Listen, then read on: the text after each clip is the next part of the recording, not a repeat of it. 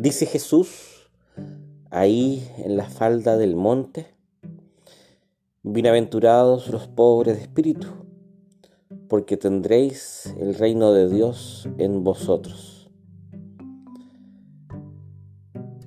Claramente esta palabra es mal entendida, mal querida, en algunos casos claramente despreciada. La pobreza es algo que no se anhela.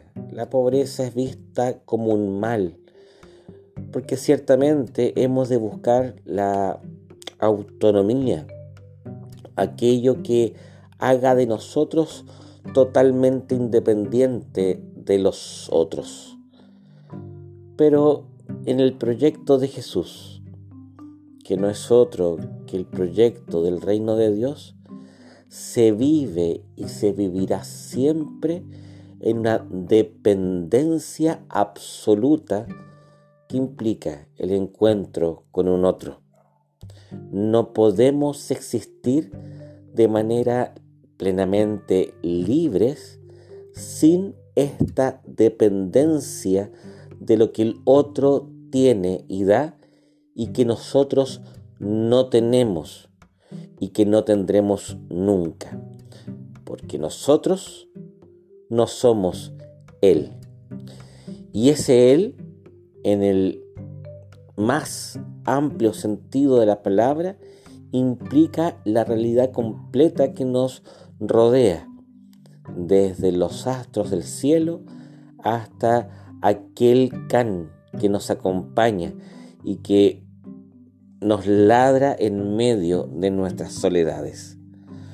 Al final, Dios termina traduciéndose en los encuentros de todos aquellos y de todo aquello que nos rodea y que nos grita con una claridad tremenda de que no somos ni seremos jamás independientes. Somos un mendigo con la mano levantada hacia aquellos y hacia aquello que nos hace existir. Necesitamos reconocer esto. Eh, no hacerlo es caer en la tonta ilusión de individualismo.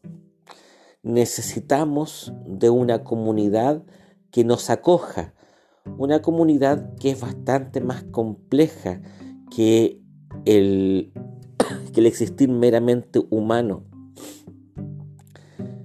Dios se nos regala en esta absoluta dependencia que tenemos, por ejemplo, fíjate bien, en lo invisible del oxígeno. Sin él, ni tú, ni yo, ni nada de lo que existe existiría. Y es algo tan sencillo y sin embargo tan indispensablemente presente. No podemos decirle al oxígeno, ahí él en su humildad, no te necesito. ¿Caes en la cuenta? Dios nos dice con claridad meridiana que somos dependientes no solo de otras personas, sino que también de otras cosas que inanimadas nos animan. Tengo la impresión de que por eso todo aquello se transforma en una especie de símbolo de nuestra dependencia de Dios. Nuestra pobreza, en consecuencia, se transforma en nuestra mayor riqueza. Porque cuando nos descubrimos pobres,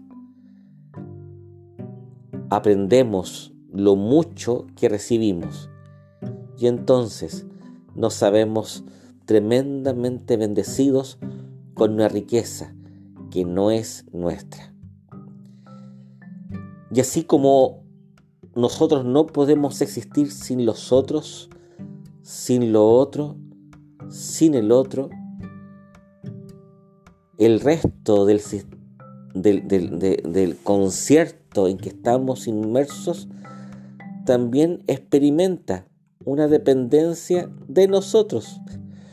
Al final, todo es como una coreografía en donde cada paso juega un rol. Entonces, bienvenida sea la pobreza que nos hace descubrir esta codependencia. Qué maravilloso descubrir de que los milagros son bastante más ordinarios de lo que vulgarmente pensamos.